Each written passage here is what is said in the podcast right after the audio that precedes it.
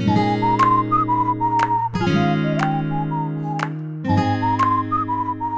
ボテン妻のちょっと耳貸しておはようございます。サボーズ。まさよです。しゃけこです。マリーです。みんなおはよう。おはようよございます。今日は静かにスタートしました。う。そう、かなちゃん今日、お休みです。そう、今日はかなちゃんお休みの会なので、えースタッフのマリーに来てもらいました。はいありがとおう。このポッドキャストは国際結婚の末、アメリカ・アリゾナにたどり着いた日本人妻3人でお送りしています。今日はスペシャルゲストが来ています。早速ご紹介してもいいですか？今日はなんとね、いつもはさ、ほら、あの私はこうしてアリゾナにたどり着きましたやってるじゃない？うんうん。今日はなんとね、スペシャルのスペシャルで、私はこうしてニューヨークにたどり着きました。かっこいい。かっこいいやりたいと思います。ああ、すごい。あニューヨーク行ったことある？ある人？あるあるある。ああるんだ。ええー、私だけないの？あもう私には行きたい。もうすごい行きたい。うんあ本当あけ憧れの地でしかないんだけどね。それではお呼びしたいと思います。今日のスペシャルゲストは小山秀子さんです。小山秀子です。ニューヨーカかっこいい。か かっこいい言ってみたい。アリゾナに住んでるのはなんていうの？ニューヨーカーじゃなくて。になんだっけ？アリゾニアン違うね。アリゾニアンか。アリゾゾニアンだか。かっこいい、なんか。えら。民族みたいじゃん。えー、そうだよね。はい。ということで今日はね、本当にお忙しい中来てくださってありがとう。私たち、ひでこさんのことを、あの、ひでちゃん、ひでちゃんって呼んでるから今日はひでちゃんで行きたいと思うんですが、でも実は、あの、こうして顔を合わせて、まあ、ズームだけどね、顔を見て話すのは初めてで、私たちの最初の出会いだけ先に言っとくと、あの、私、我らがキリタム、キリンの田村さんのファンっていうね、共通のあれだよね。趣味じゃないけど、あの、好きな、そうそう、芸能人。みんなだから今日はね、あの、田村さんの、あの、ブランドのヨースの T シャツを着てるんだけれど、ね。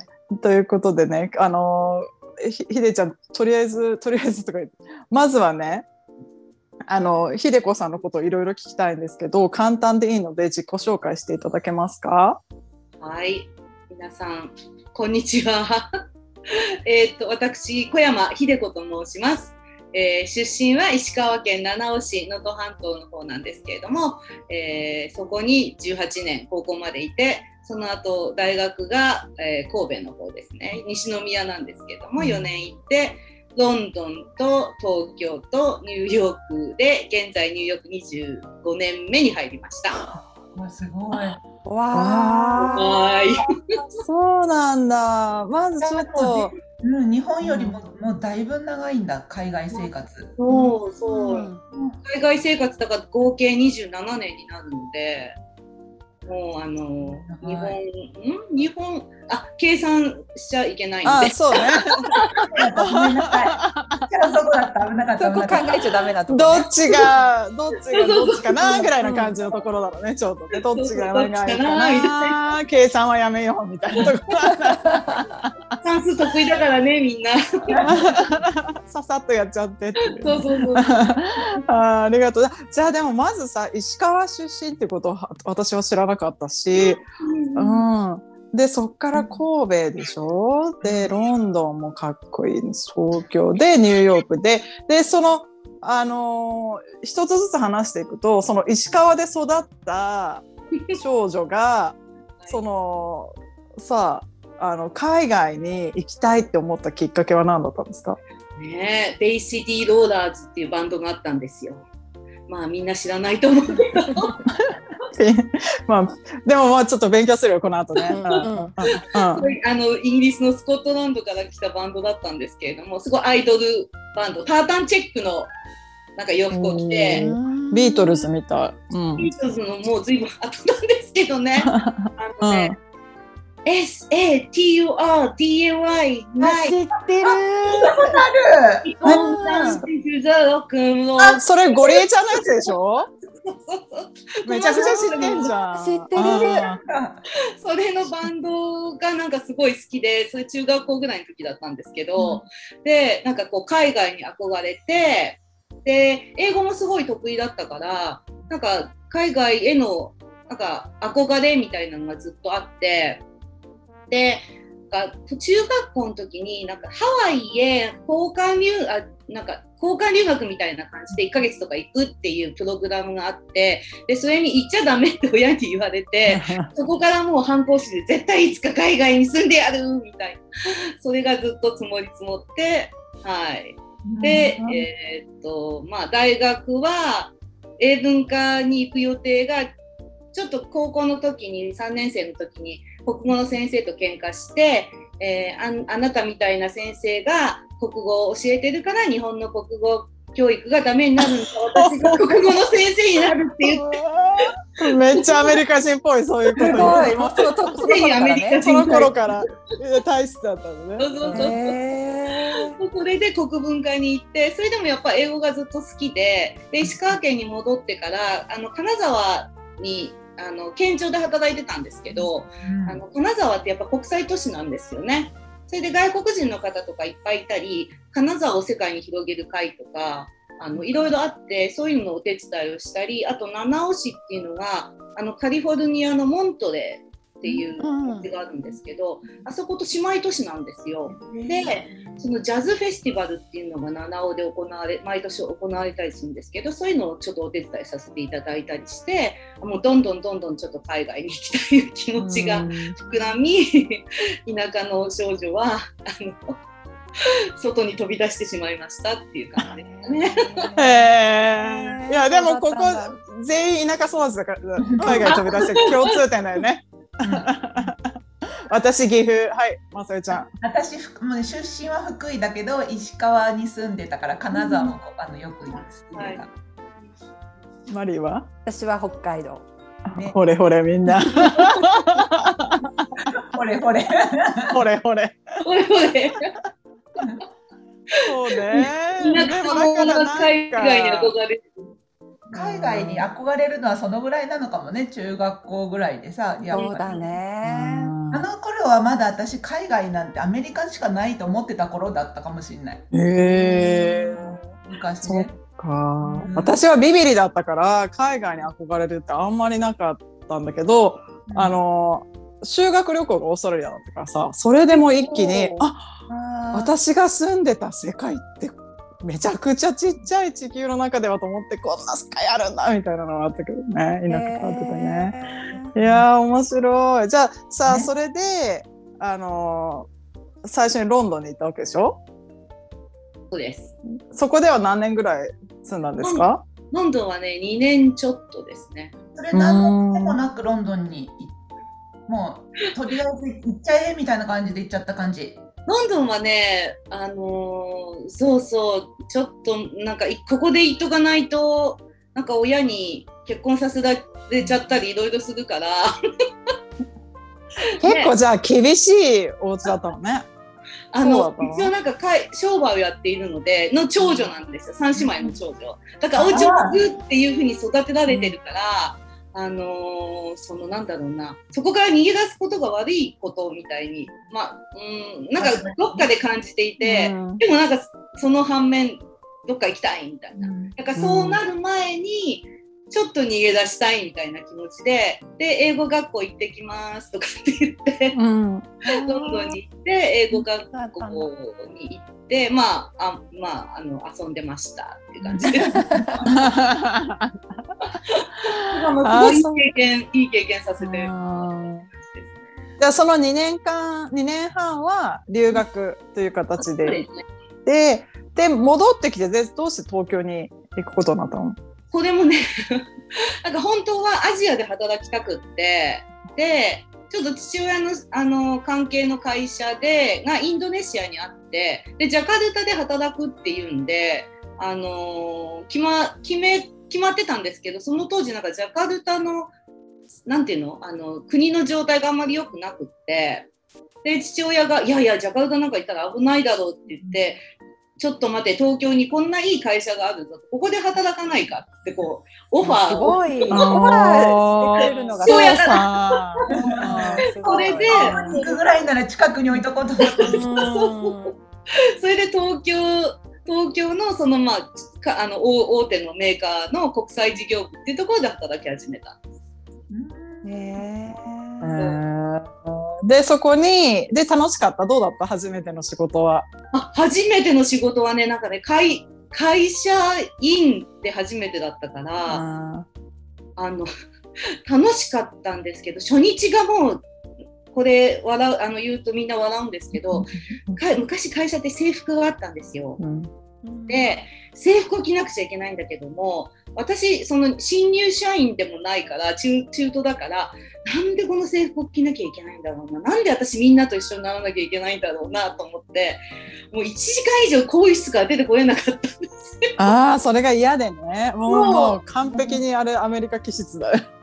ねもうなんでこの制服を私がこの、うん、文才になって着なきゃいけないんだろうってそれでその迎えに来てくれたいあの一応通称支配あ指導員という方が友達もう今は友達なんですけど入ってきて「大丈夫?」って入ってきて「大丈夫じゃない私はこれを着なければいけないんだったら本気で会社を辞めようと思う」って言って初あ日初日に？あそしたらもうだだこねてあでもそうなんでもその後はもうあのなんだろうあのすごく上司とかあの一緒に働く人たちに恵まれて、楽しい会社生活をあのこう OL を楽しみました。あじゃあ制服で着たんだやっぱり最初平成来た我慢してあー来たんだね 最後は。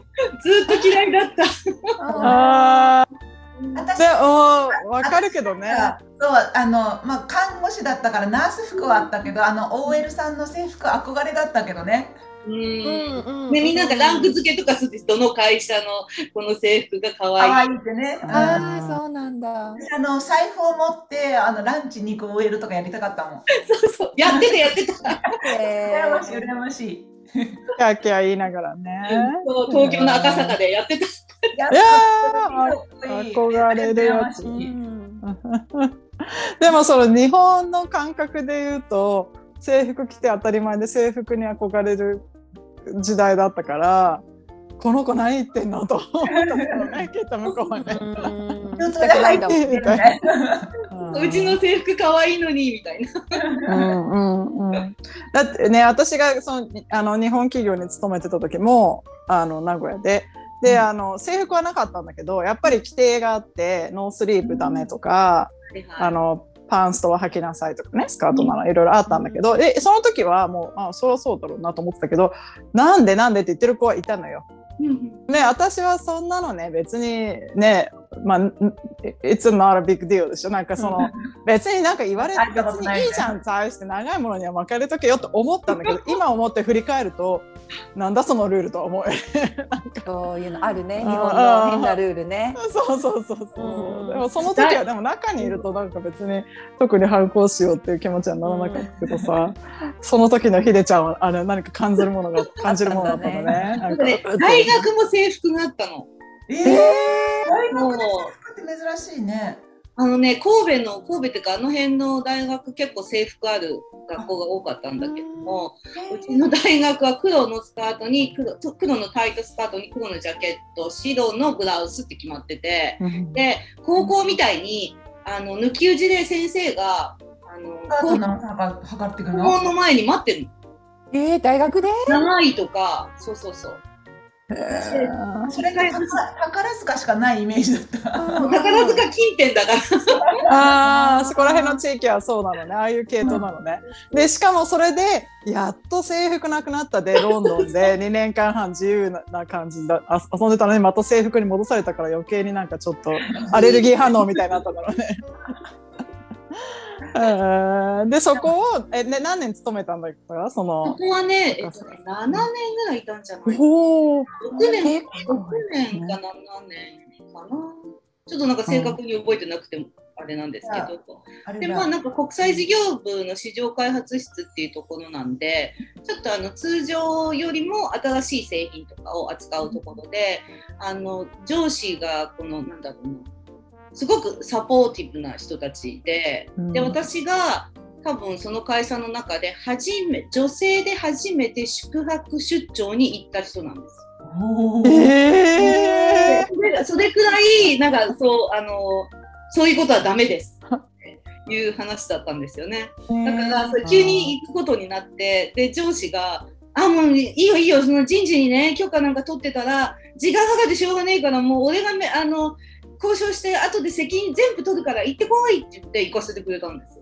えー、へそれはどこに行ったんですか？大阪？大阪？東京かでもら大阪それがもうすごい大きなことだったのね。そう。うんそうあでうちのその直属の上司がその、あのー僕が君を女性でこの会社で女性で初めて海外出張させるように指導するって言ってくれたんですよ。でも残念ながらそれは実現できず彼が海外赴任になった時に申し訳なかったと僕は約束したことができなかったって言って、その人がニューヨークに行ったんですよ。あもしかここでつながるの？ニューヨーク？ニューヨークにその人が赴任したんですよ。えー、そそこで？そこでどんなどんなアクションを取ったのひでちゃんは？うんうんそれがこれ私全然実は自分がアクションを取ったのはまだアジアに行きたかったからうんこうあの私やっぱりアジアに行きたいんで会社辞めますって言ったんですよ。そしたらそのニューヨークの元上司とその元その上の人も私の元一番上の部長だったりあとその工場の偉い人があのニューヨークに赴任してたりででもニューヨークになんか私がずっと働いてた人たちが集まってたんですよ。そしたらなんか「え辞めるんだったらニューヨークで働いてくれない?」って言ってくれて。ねニューヨークがビザを出してくれたんですよ。日本がビザ。へでだから一旦会社辞めて、それでニューヨークが出したビザで私はニューヨークに来た。あーニューヨークで改めて同じ会社だけど採用されなたってことねもう一回ね再採用されたってことね。えー、面白い。なんかさでもそそんなのさ同じ会社の中で起きてるんだけど、うん。なんか今だとさアメリカだとあんまりないじゃないですか。女性だから出張行けない。女性だからどうっていうよりもそのパフォーマンスとしてこの人は何ができるかとかどういうことをやってくれるかでこう配置したりさ人を送ったりするけどだから当時の日本今が分かんないけど当時の日本っていうのはもう女性っていうだけでまた、全く別の生き物っていう感じだった。ね きっとね。その通りなんあです。女性雇用機会均等法っていうのが、うん。私が多分大学卒業して何年か経ってから始まったはずなんだけれども、それでもそういう、なんていうのか、コンサバティブなメーカーの大きな会社に入ったら、いやもうそういうことですねっていうのがよく分か分かりましたね。だからロンドンに行って英語も喋れて、まあ、ある程度仕事もね覚えてそれでもなんかこう自分で何もさせてもらえないっていうなんかここにいちゃううんままなんかぬるま湯まあある意味ぬるま湯なんですよね。すごく居心地はいい。でもこのままでもこのままでいいのかなと思ってややめよう。やめてやっぱり今できることをやりたいなアジアに行きたいなと思ったらなんでかニューヨークになっちゃったみたいな。反対方向だ。うん。そうそう全くでそのニューヨークに行った時においくつぐらいだったか聞いてもいいですか？えっ、とねいくつだ？えっ、と いくつだ？だから25うん。うん 33?33 とか32とかですかね。うん。あー。じゃあ一番もうあれだねエネルギーがある時だそうね。そうそう。一あ番ーしかもなんかこう反骨精神みたいな。やってやるみたいな気うん。なんていうのか気が強いというか我が強いっていうかそういう。ああー出る時だよね。わかる。私もそんな感じだった。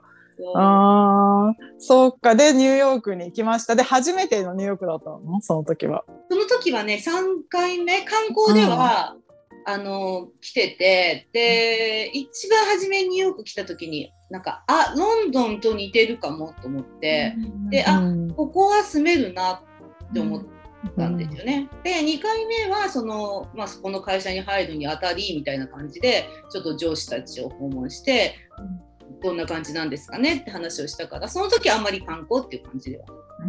3回目が本当に住むぞってうん。へえーどうままずなんか最初の印象としてはどうです？かそのロンドンに似てる。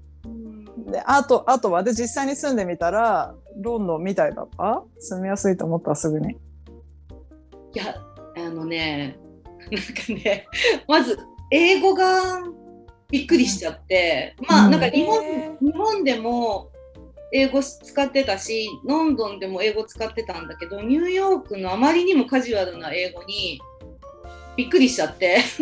うんうん。そうだから全くそのアリちゃんのね夢使い English じゃないけれども、うん。教科書とは全く違う英語じゃないですかアメリカって。そうだね。ニューヨークは特に話すのも早いからね。もう早いの、うん。それでいろんな人種がいるからもうほんと最初なんか「あみたいうんあー。何言ってんのか分かんない。どうしようってかる。でもまあみんなそうだよね。な早いし工藤君だし。で何？みたいな。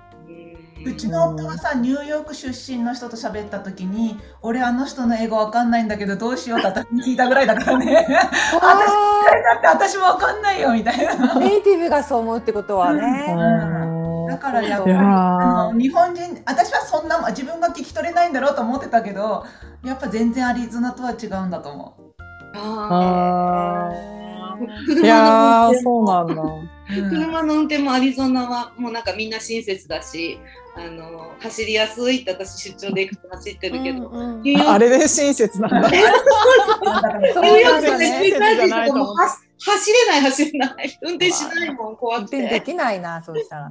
怖いね。いやー。でも面白い私はほら田舎育ちだから都会には住めないってずっと思ってて、ね、でさっきも言ったけど4人とも田舎育ちでさい言うなればマリンマサヨシャケ子は田舎育ちで今も田舎に住んでる感じはあるじゃない？でもさ石川生まれのひでちゃんはニューヨークがあの最初になんかしっくりきそうと思ったのはやっぱり間に東京が一回入ってたからかあな。ロンドン、東京が入ってたっていうのは、お大きい。東京はやっぱり、私、世界でナンバーワンの大きな都市だってやっぱり思ってて、みん。ななんか東京の人とか日本の人で、ニューヨークかっこいい、ロンドンかっこいいって言うけど、いや、東京が一番かっこいいと私は思っていて。へ私も思ったの。ボストンとかもかっこいいよって言われたけどいや東京の方がかっこいいんじゃないって思った記憶はある。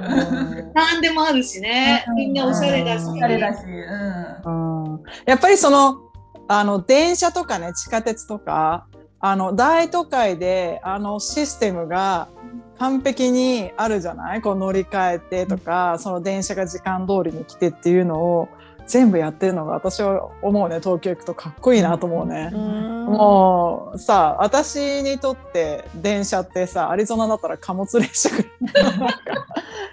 定ねレールもあるけど路面電車路もあるけどもうまず乗らないじゃない？うんででまあで大体貨物列車がさ、うんあの走ってるのを時々目にするぐらいだからさあれはすごいなと思うね。いやちょっとでもあの日本人として嬉しいかも。ニューヨークに住んでる人からそれ言われる。そっかそっか。ででニューヨークに住み始めるわけでしょ？でそれはもうあの最初はアパートとかその会社の近くのアパートとかに住むんですか？会社の近くのアパートで、まあ、スタジオっていうやつで一部屋に全部あるやつ、多分アリゾナではありえないかもしれないけど、狭い。ね狭い。増えたけど狭くはない。だろうねきっとアリゾナはね。うんうん。狭い。あで、うん、ニューヨークあロ東京のそのなんてい。うのワンワンルーム？ワンルームよりは、まあ、広い。と思うんだけど、で私の中でなんかニューヨークのそういうね街中のさマンションとかアパートっていうとさなんかもう外でさあの規制が聞こえたり銃声が聞こえたりさなんかグーグーっていつもクラクションが鳴っててっていう そういうイメー意味がジだよね。イメージがあるんだけどでどうだったんですか？あと当たりですね。あ本当？りそうなんだ。なんだ。救急車とか消防車とかパパパパあの走ってるし。で私最初はえっ、とね、まあ、何件か見たんだけれどもちょっと静かな方がいいなと思ってそのちょっとゆ、えっと国連のあるすぐ近くって結構静かな地域で。うんでそこのしかも高台になってななんかこう一角がもうそこのコミュニティみたいになってるところのアパートを借りてたんで比較的静かだったんですよ。それでもその一番大きな川沿いあのイーストリバー沿いの道がすぐそばにあったからもう病院もあるし救急車消防車はもうしょっちゅうだしでだんだんだんだんそれにも慣れてきて今度例えば旅行とか出張とかで行って周りが静かだと眠れない？静かすぎて？うんうんうんうん。えー、そうなんだ。もうアリゾナ寝れないじゃんじゃあ。もう成熟も成熟だよ夜中。無音無音。スンとしてもうね何一つ音がない。聞こえないからね音がないから。いつもなんかかけて寝てますよ。うんやっぱり。ああそうなんだ。へえ。でニューヨークライフが始まりました。でもうちょっとやっぱり想像通りのかっこいいなんか朝はあのどこかでコーヒーテイクアウェイして あの街をかっ歩するような感じなわけあのはいおしゃれでね。そうそう、いつも行きつけの会社の事務所の横のなんかこうカフェカフェじゃないけどなんかねそういうちっちゃいところに入っておばちゃんにいつものみたいなになるまで頑張るみたいな。かっこいいかっこいい。覚ってあると友情とか言われて、あ、イエスみたいな。あニューヨークってかっこいい。あの、アリゾナだとそれ可能性は高いけど、ニューヨークはすごいね。かっこいいね。覚えてもらうのはね。うん、でもしかもアリゾナだとさそのコーヒーを持って会社に行くっていう なんかあなんていうの？歩いて通うとかないからね。うんまず今だからね。車でみんなお弁当下げてさ、うんおいっていうか。下手したら家からコーヒー持ってくるよね、みんな。そうそうああ、そうだね。でもね、そうういう人もやっぱりあのいたし、うん。まあなんかちょっとかっこつけてやってたっていうのもあるじゃない？ね形から入るけどね。スニーカー履いてみたりね。ああ、履き替える、履き替える、会社で。うん履き替える履き替える。あの会社にはヒールがあって日本だとほら会社行ったらスリッパみたいにね、うんうん。通ったり逆だからうん会社行ったらハイヒールみたいな。かっこいい。へ水はあれじゃない？ヒール抜いて車を運転してまた車降りるときにヒール履く感じじゃない？あ、そうそうそう。そうそうそうそう。サンダルで。サンダルで運転し、日本でダメだよね。でも B さんで運転して、とか、ね、ペタンコ靴でやって、うんで、で、ハイヒールが、あの、助手席に置いてあって、車そうそう、履き替えていく感じはあるけどね。いや、かっこよさが違うよね。でも、あやっぱり日かっこいい本だとね。たい。ね、でもね多分それは想像であの住むと大したことないんじゃないかなって思う。慣れちゃったんだろうね、うんでも慣れちゃったんだね。うそれでさそうやってなんか今聞くとすぐになんか馴染んだふうに聞こえるけどカルチャーギャップもありましたか？あったやっぱりそのやっぱり25年前だとその今とは違うこうアジア人に対してのこのなんだ差別ではないけどけちょっとなんかこう下に見る、もう一番ボトムそう、うん。一番ボトムみたいなぶ立場だったからなんかこうあのお釣りごまかされたりでも頭いいからすっごい違うけどとかなんかそのうん。ななんていうの存存残なんていうんだっけ？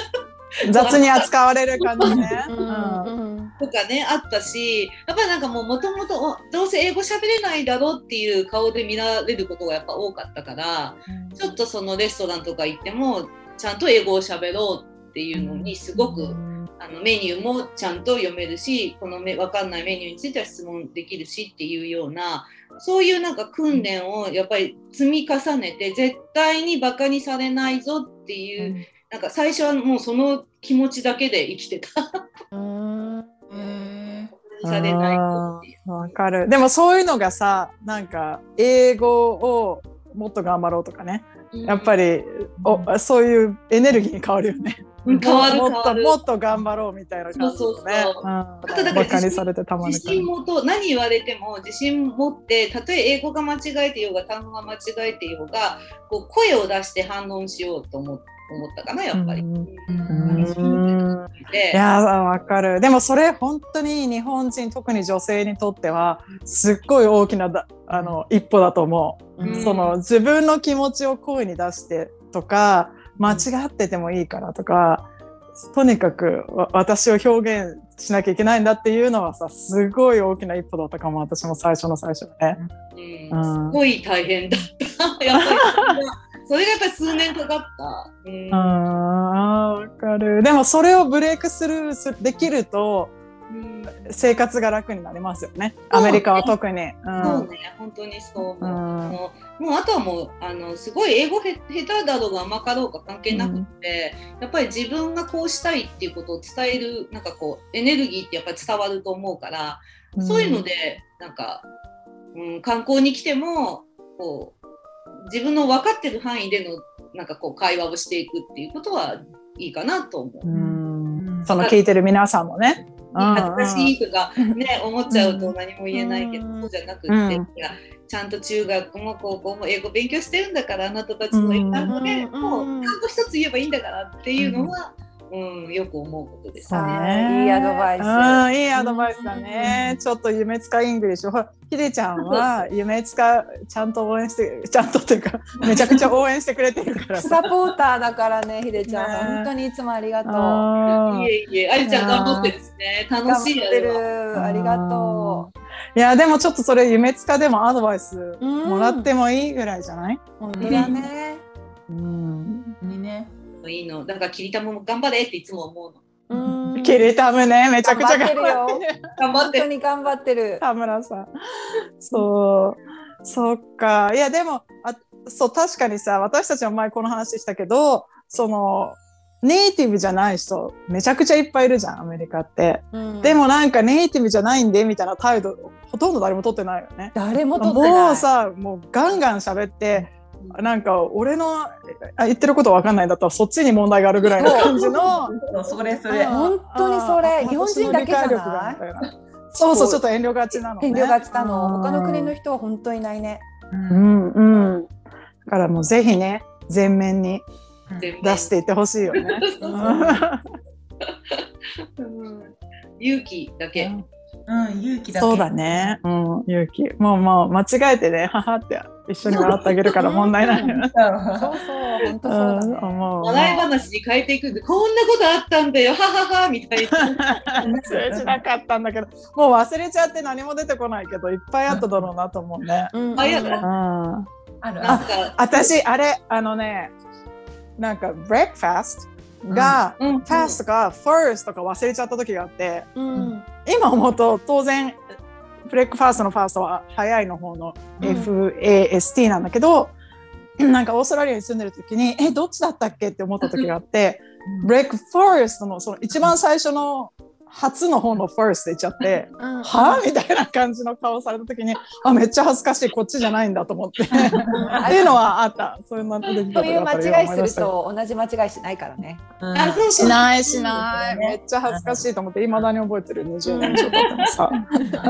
まあそんなこともある。慣れてく私なんか相変わらず V の発音全然できないけど V ができないからもういろんな単語これの V だってあれの V だってみたいな あーあー、言う、わかるわかる。なんか私の友達とかもなんか、ハット、帽子のハットと、うん。ハッ、ハッ、熱いのハットができないから、ジェスチャーで言うって言ってた。う。んあああ、えっそう。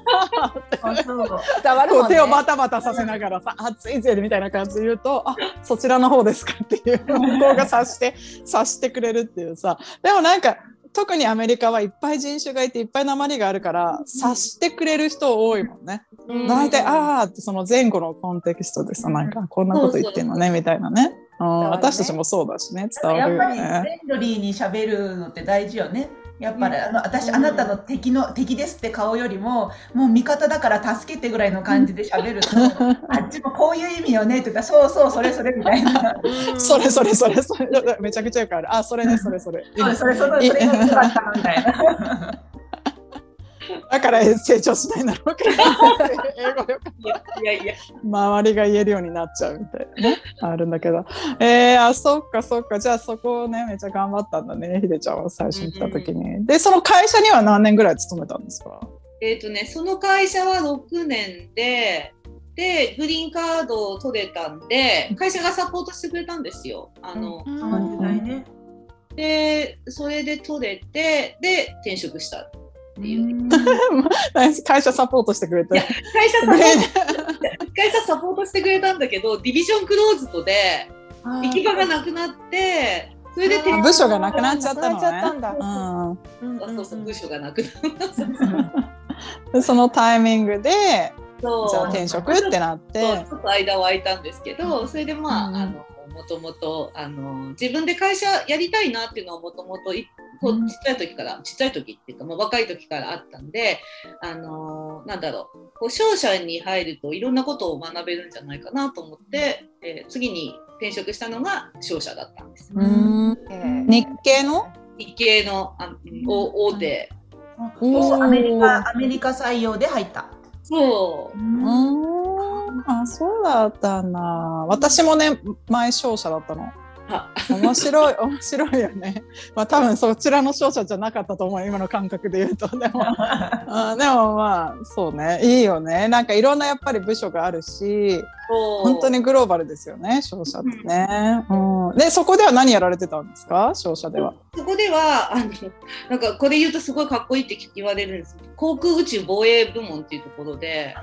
なんかめっちゃなんかこういうのつけてそうだよね。あのつなぎをのなんかつなぎ着てヘルメットかぶってそうだけど、いやいやそういうところで防衛関係の仕事をしていてその日本とアメリカのあのこうなんだろうミミドルマン商社だからミドルマンなくなって、こうあの会議とかの調整したり日本からの出張者のサポートしたりアメリカの、えー人たちが日本に行く時一緒に行ったりとかそういう。うん。コーディネーターみたいな感じコーディだったのね。ネーターですね。うん。で代金回収までやってましたけど。うんいやでもすっごい大変な仕事ですよね。私すごいなんか近い宇宙じゃなかったけど近いのやってて、やっぱりもうさあの右と左のもちろんこのねつなぎ合わせもあるしその接待とかもあるしそうね全部だもんねコーディネートもしてさいやー大変だわ。でもそれはでもいい経験だったのね予想通り。もちろんもちろんなんか人にも恵まれたしこあの日本人の,、あのひ人もアメリカ人の人たちも本当に周りに恵まれてあの感謝感謝しかない。うーん。そんなことも、へえそうかそうか。でいろんなもことを学んでそこで何年働いたんですか？14年。あー。ごめん。だんだんその年齢がうん。算数やめてね。みんな。算数やってる人今すぐやめて今日は算数はな丈夫。大丈夫そこ で14年やっていや14年ってすごいねすごいね、なんか、うん本当はそんな長くやるつもりじゃなくなかったんだけども、よっぽど居心地よかったんでしょうね。ありがたい。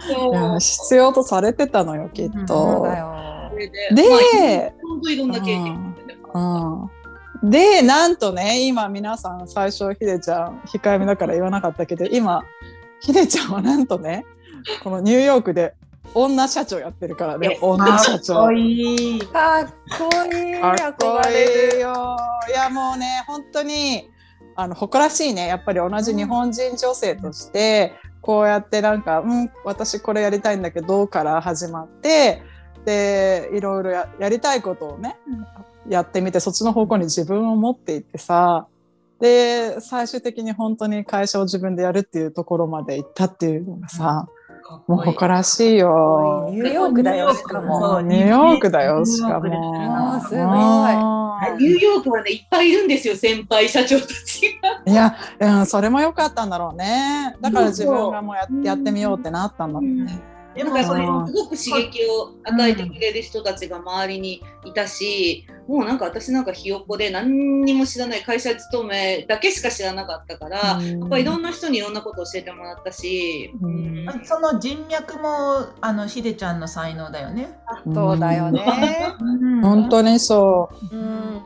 うんありがたい。うんで、それ、あの会社を立ち上げたのはどれぐらい前なんですか？えっ、とね、2020年中になんかもうコロナになったから、うんどうしてもこの年を忘れたくないと思って、2020年にの11月に会社を建てた。おコロナの間にやったんだ。すごいね。逆にすごい。ねうんいやええまだ1年経ってないってこと？建ってないの。だからまだ、えー、すごいまだ1年決算終わってなくて、すごいすごい。あそうなんだ。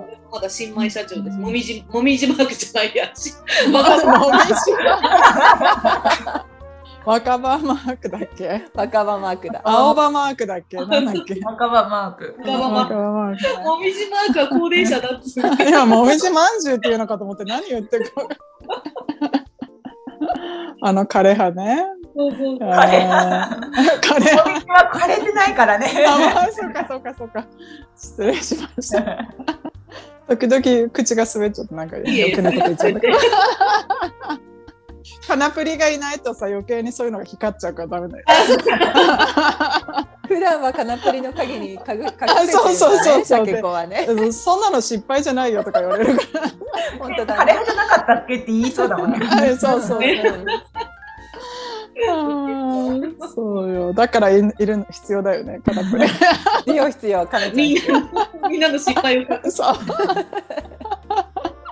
あーそうそう。でさ、あのそんな1年も経ってないのに、じゃあまずさ、でも14年勤めた会社辞めますってなったら、なんかよ、なんて言われたの向こうには。いや、特に。うん。アメリカだとそんなもんなのかもね。なんあか、。そうか、そうだよね。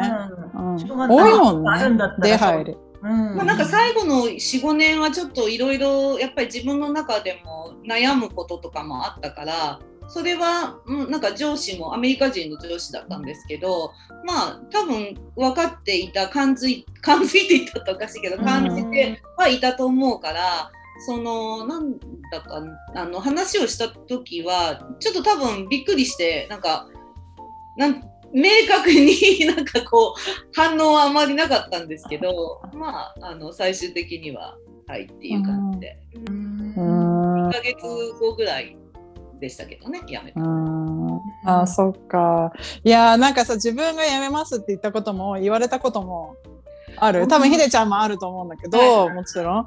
だだからやっぱりさ、まあ自分が言うときはさ、大体その反応って予想できるし、なんかタイミングとかも自分が見てるけど、自分が言われるときってさ、寝耳に水の時とか、えって思う時あるよね。マジでっていろんなさ、やっぱ仕事がそれからどう回るかもわーってなるし、いや私があのボスとして良くなかったのかなっていうこともちょっとやっぱ思うしな何をこの人をそういうアクションにさせたんだろうっていうのとかさいろいろさわーってなるからね。その反応わかるかも上司の。なんかちょっとプロセスしたいから。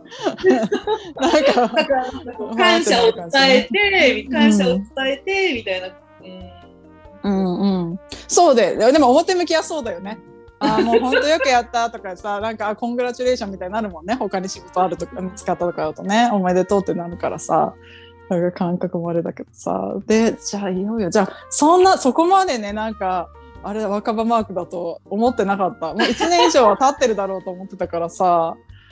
そうなんだね。若葉ですで今の心境はどうですか？楽しいとかいやちょっと後悔してるとか。い。やいや、本当、あの、やっぱり自分でやってよかったなっていうか、まあ、あの、クライアントさんのおかげっていうのもあるんだけども、うん。あの、なんだろう、その、私がやってきたこととできることをすごくそのリスペクトしてくれて、なんかこう、なんだろう、仕事も任せてくれて、あの、やっぱり、ま、前の、その、前の商社の時のクライアントさんが、あの、助けてくれませんかって言ってくれて、で、一緒に働いてくれませんかって言ってくれたから、それはすごく、あの、感謝、感謝してて、だからそういう、なんかこう、信頼関係の、が出来上がっていくとか、そのなんか、あ、やった、これできたみたいな、そういうなんかちっちゃいガッツポーズをたくさん今貯めてて、ああいいね。うん。すごく楽しいですね。いやー。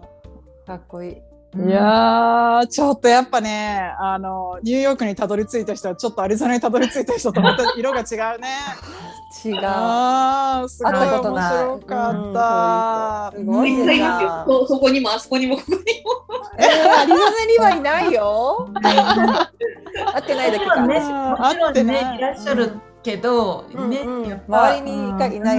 あーまた違う魅力だよね。うんうん、そうそう、面白い。ということで、でもまだまだ聞きたいことあるでしょ、ひでちゃんに。うんもういっぱいある。ーもうあの話やこの話。したいもん。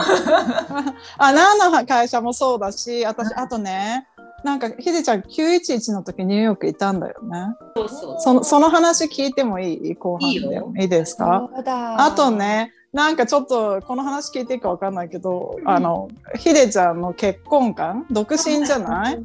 だからこんなに走り続けてきたけどその間なんか結婚について考えたことがあったりしたのかとかうんそういうのもちょっと後半では聞きたいなというふうに思っているので、はい。引き続き後半もよろしくお願いしますということで。らこそよろしくお願いします。はい。今日本日のゲストは小山秀子さんでした。後半もぜひあの引き続き聞いてください。皆さんのお耳をお借りしました。どうもありがとうございました。ありがとうございました。ありがとうございました。最後まで見てくれてありがとう。